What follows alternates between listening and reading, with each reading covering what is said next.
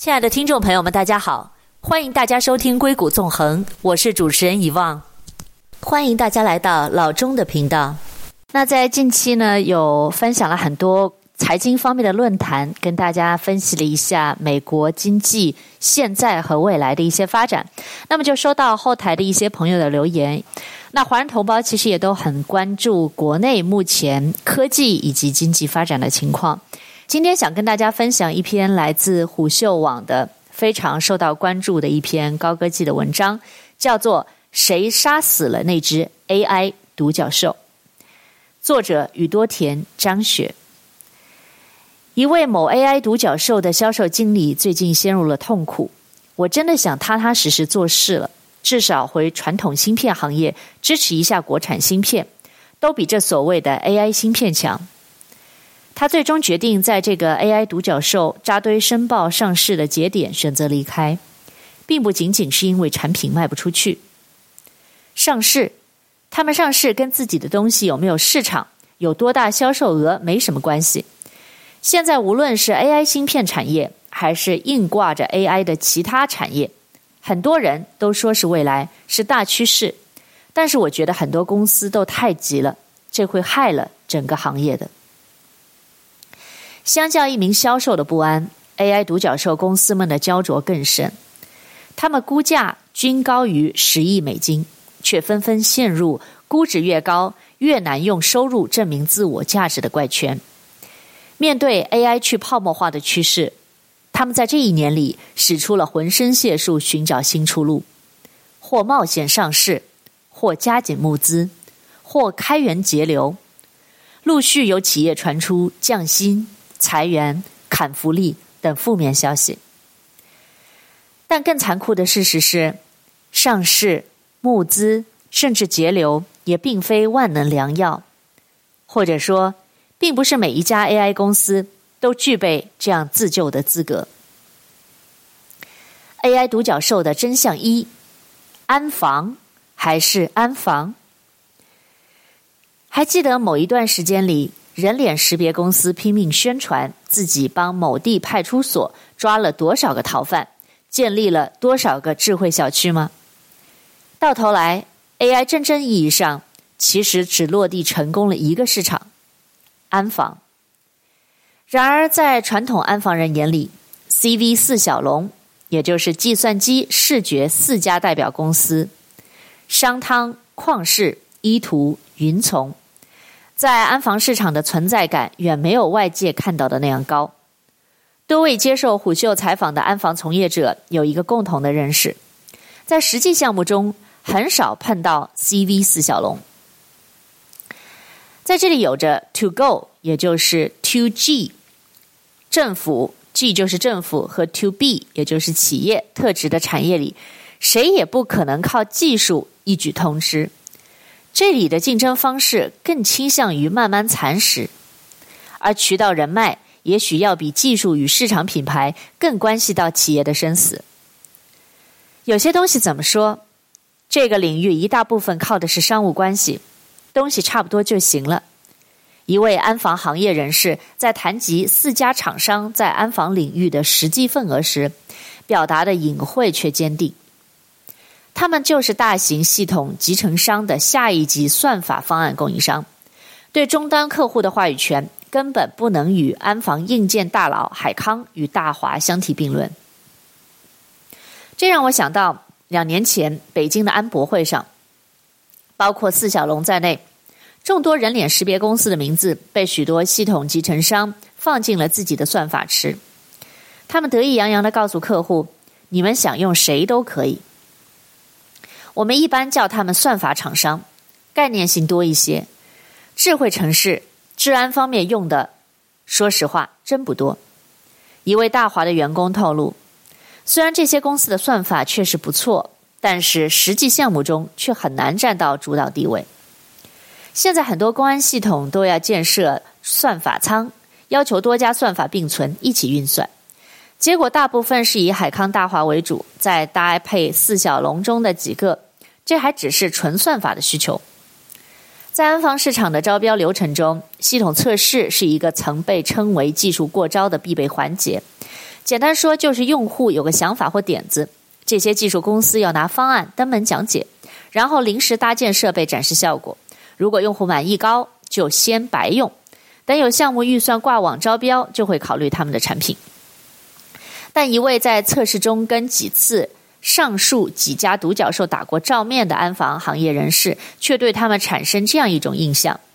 感觉太不接地气了，有点端着，感觉跟这个市场格格不入。譬如测试一段时间，客户对他们的产品要求特别多，他们也觉得投入跟最终产生效益有差距，慢慢来现场的次数越来越少，直至最后就是半路拆设备走人了。与此同时，随着人脸设备技术的普及化，这些头部技术公司建立起来的所谓高技术门槛，变成了一桶急迫的薄纸。于是大家纷纷转头做起了各种带人脸设备的。带人脸识别的硬件设备，但这显然不是他们所擅长的。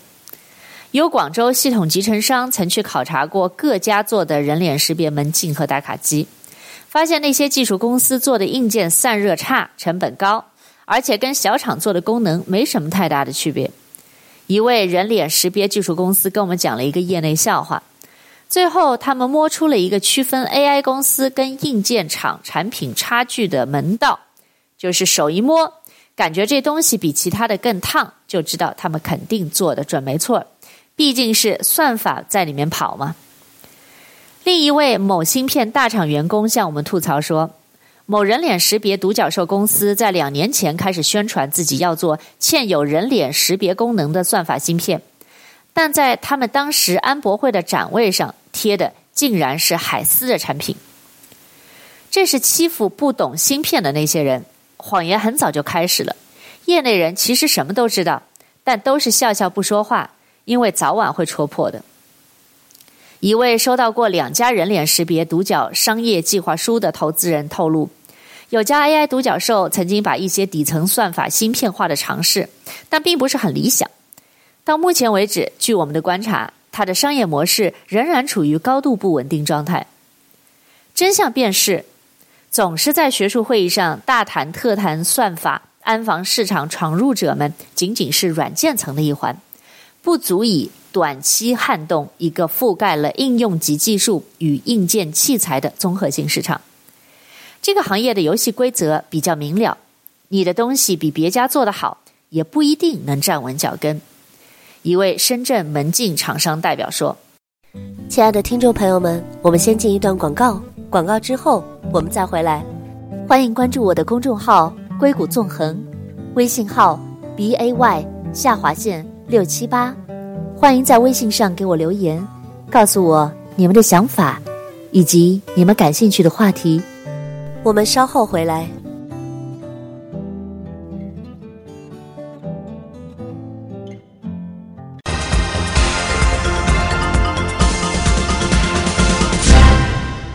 欢迎回到硅谷纵横，我是主持人遗忘董。那在刚才的节目当中呢，我们聊到，在最近我们应听众朋友们的要求，也会和大家一起分享在国内高科技市场目前的一些状况和走势。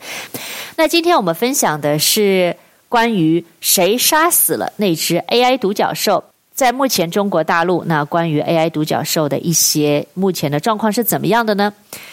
？AI 独角兽的真相二被巨头斩压。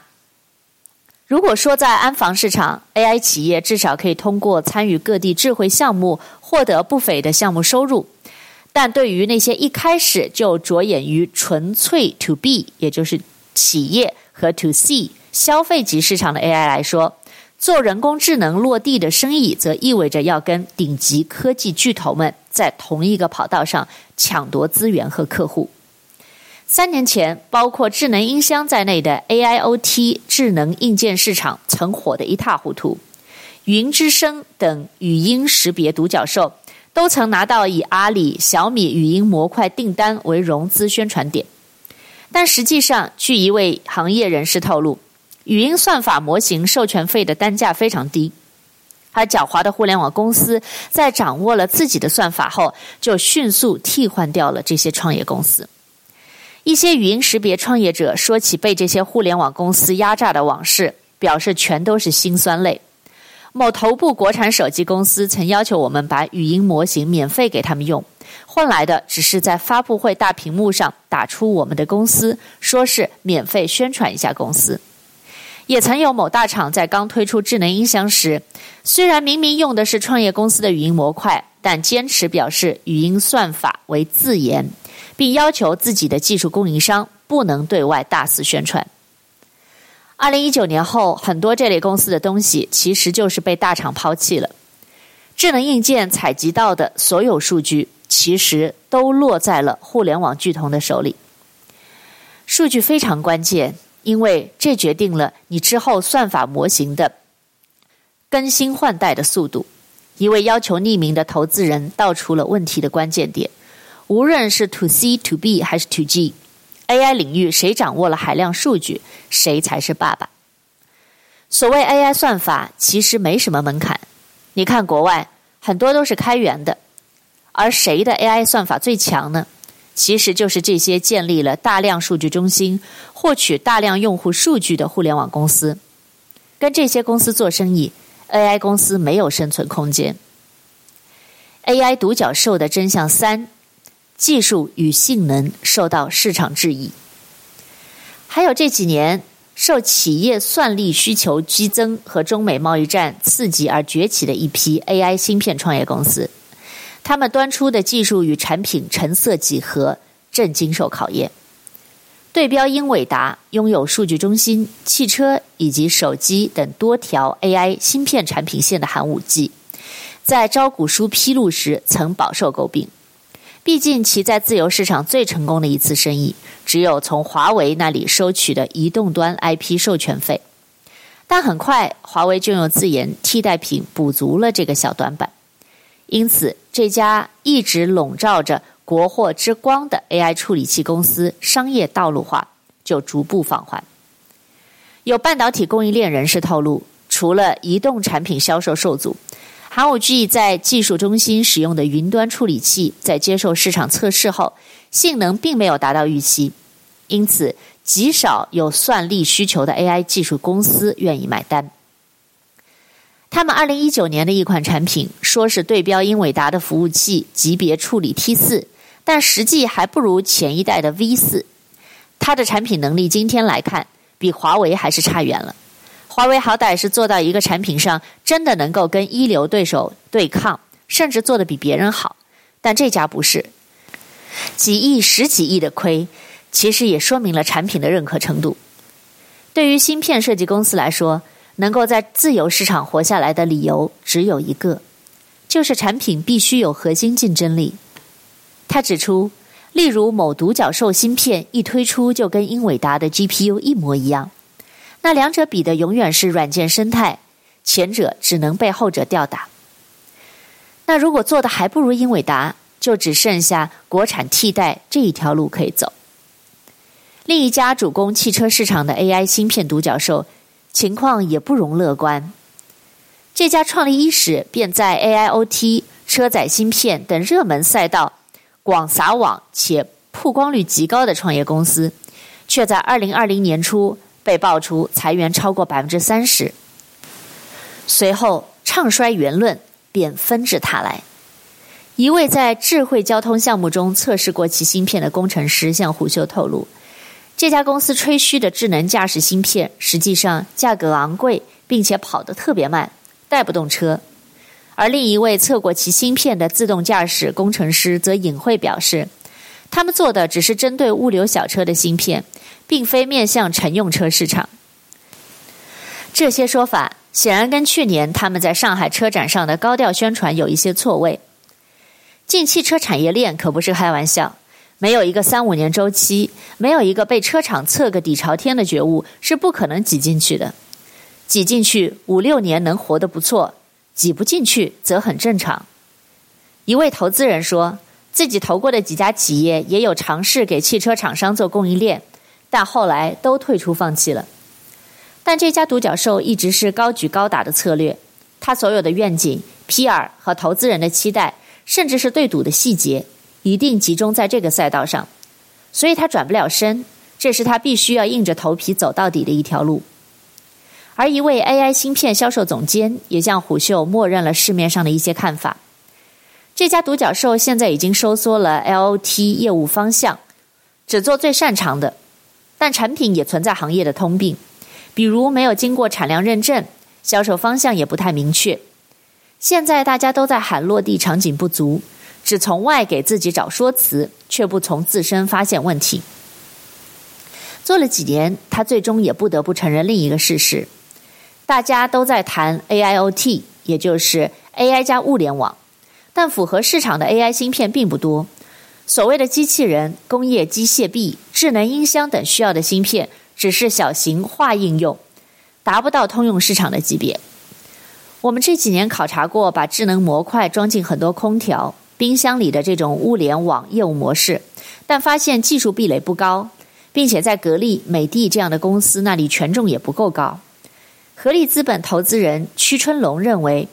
加了语音芯片，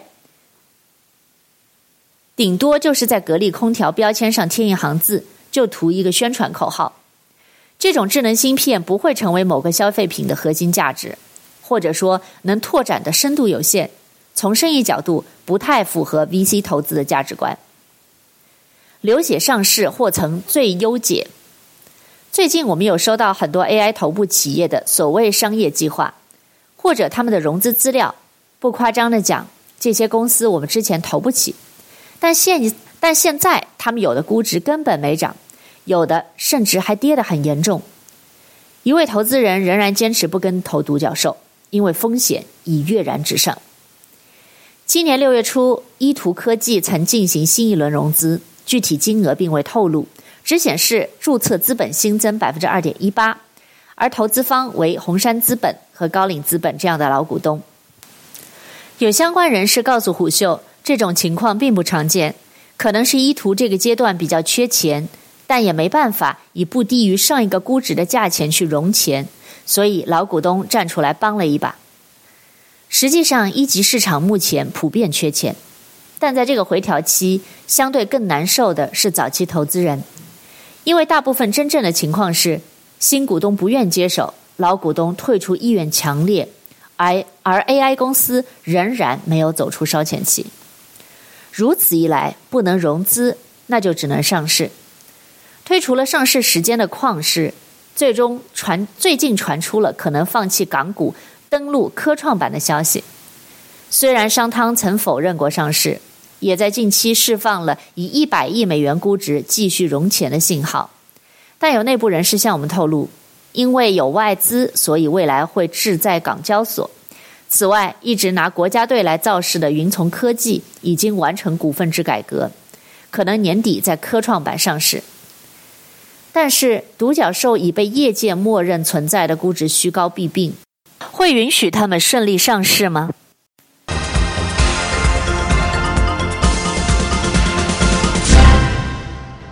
欢迎回到硅谷纵横，我是主持人遗忘董。那今天我们分享的一篇文章是谁杀死了那只 AI 独角兽？那在刚才的栏目当中，我们抛出了一个问题，就是。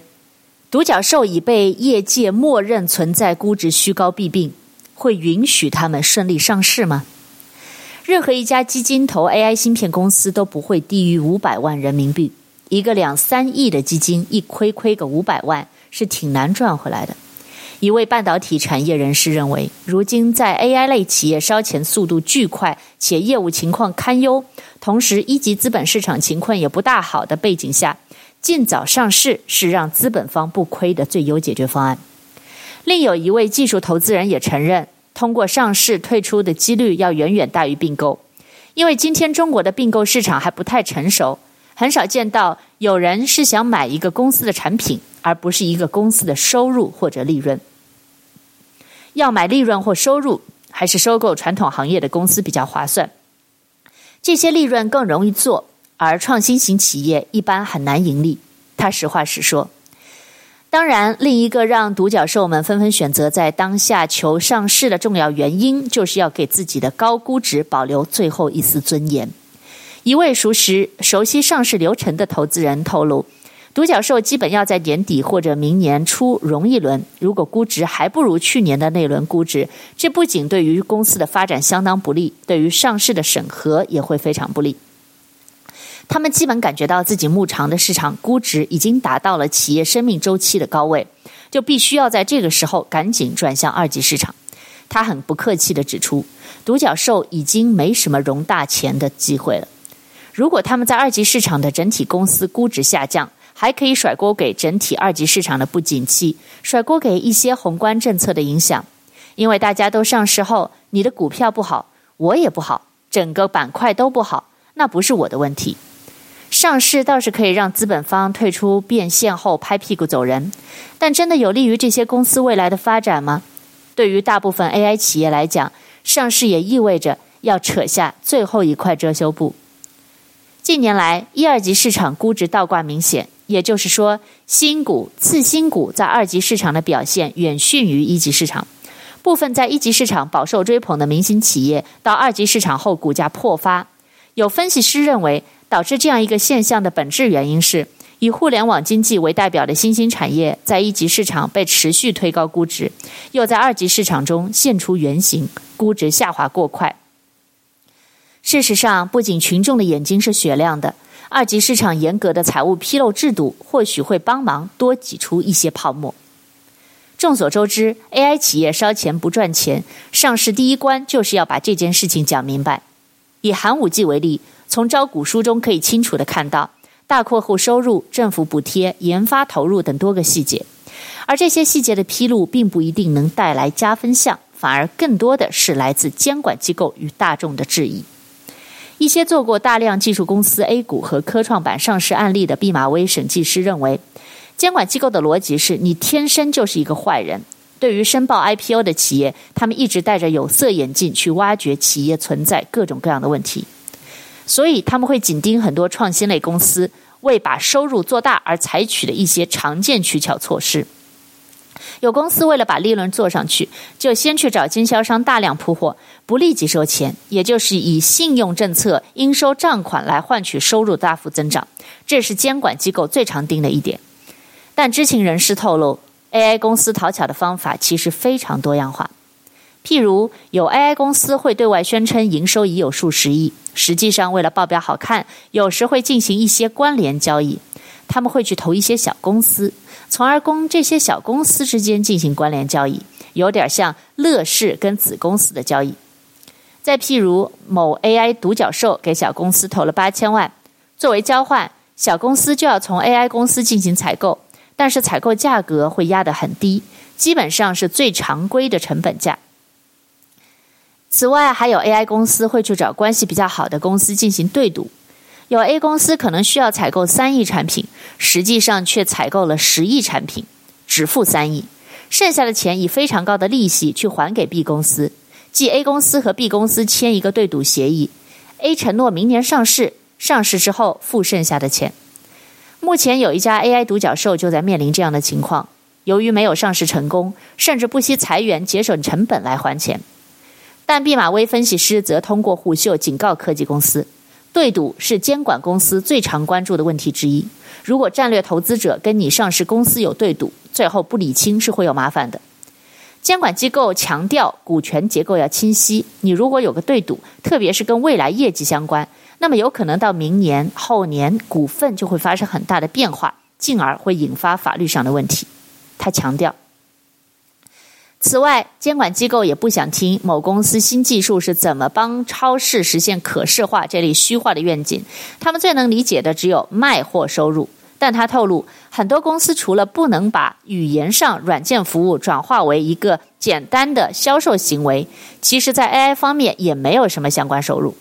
总的来说，由于中概股长尾效应的影响，在二级市场上已经出现了去伪存真的现象。此前一级市场一直都是正向融资，但前提是二级市场上有高溢价作为支撑。当前这个前提不存在的话，业内就会很审慎地去看整个一级市场的估值体系是否合理。如果未来倒挂现象在这些 AI 公司上持续发生，那么这些负面影响将会直接反馈到一级市场，AI 企业融资将会越来越难。不必成为独角兽。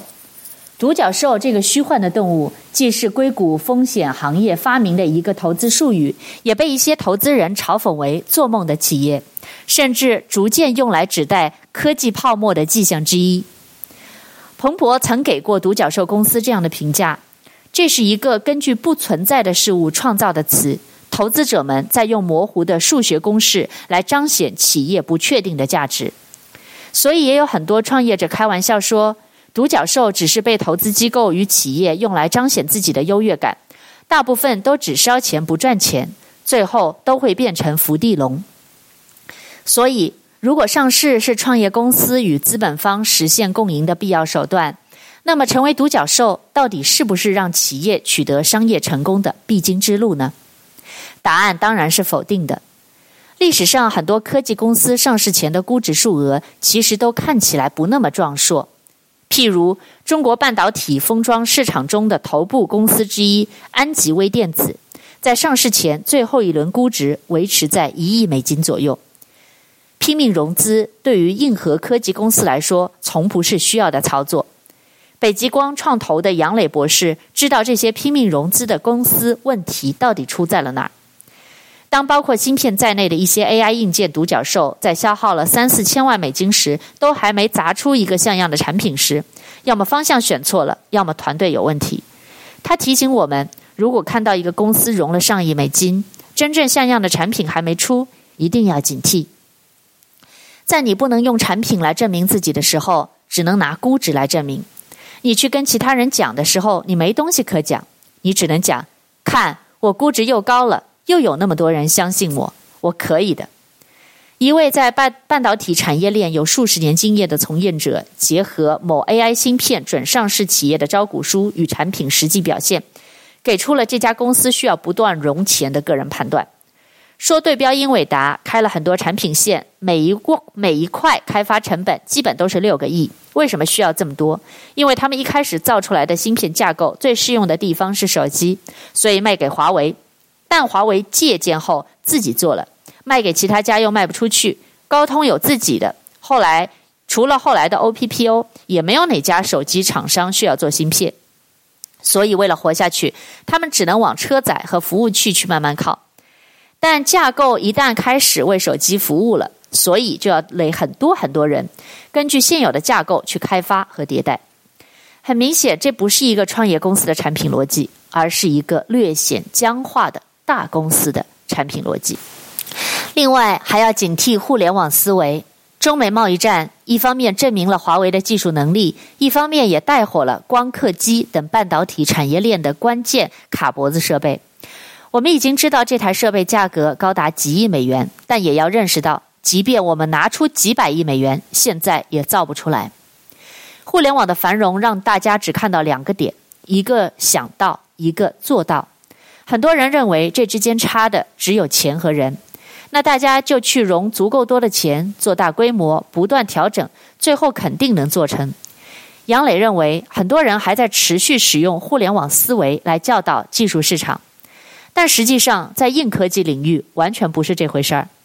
如果能用钱堆出来，那能用钱砸出光刻机吗？砸出 GPU 吗？钱只是起到一个基础作用，当钱超过一定数量，就没有价值了。EDA 芯片设计工具三巨头之一明导电子的技术经理牛峰举在一场半导体活动上指出，做芯片、做软件恰恰不需要堆人，这就像建大楼，一个人来搭跟一百个人来搭没有明显区别，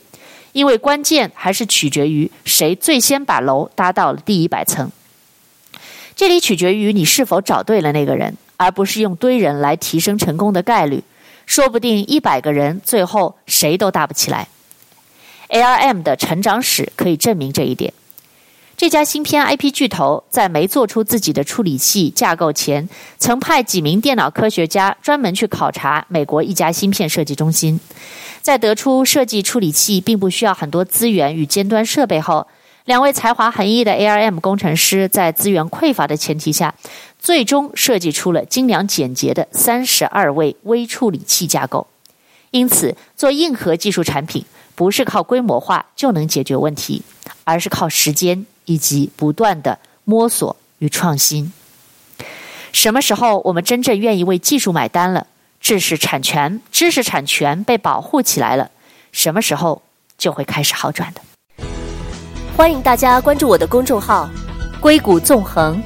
微信号 b a y 下划线六七八。欢迎大家在微信上给我留言，告诉我你们对节目的看法，以及你们感兴趣的话题。感谢大家收听《硅谷纵横》，我是遗忘，我们下次再见。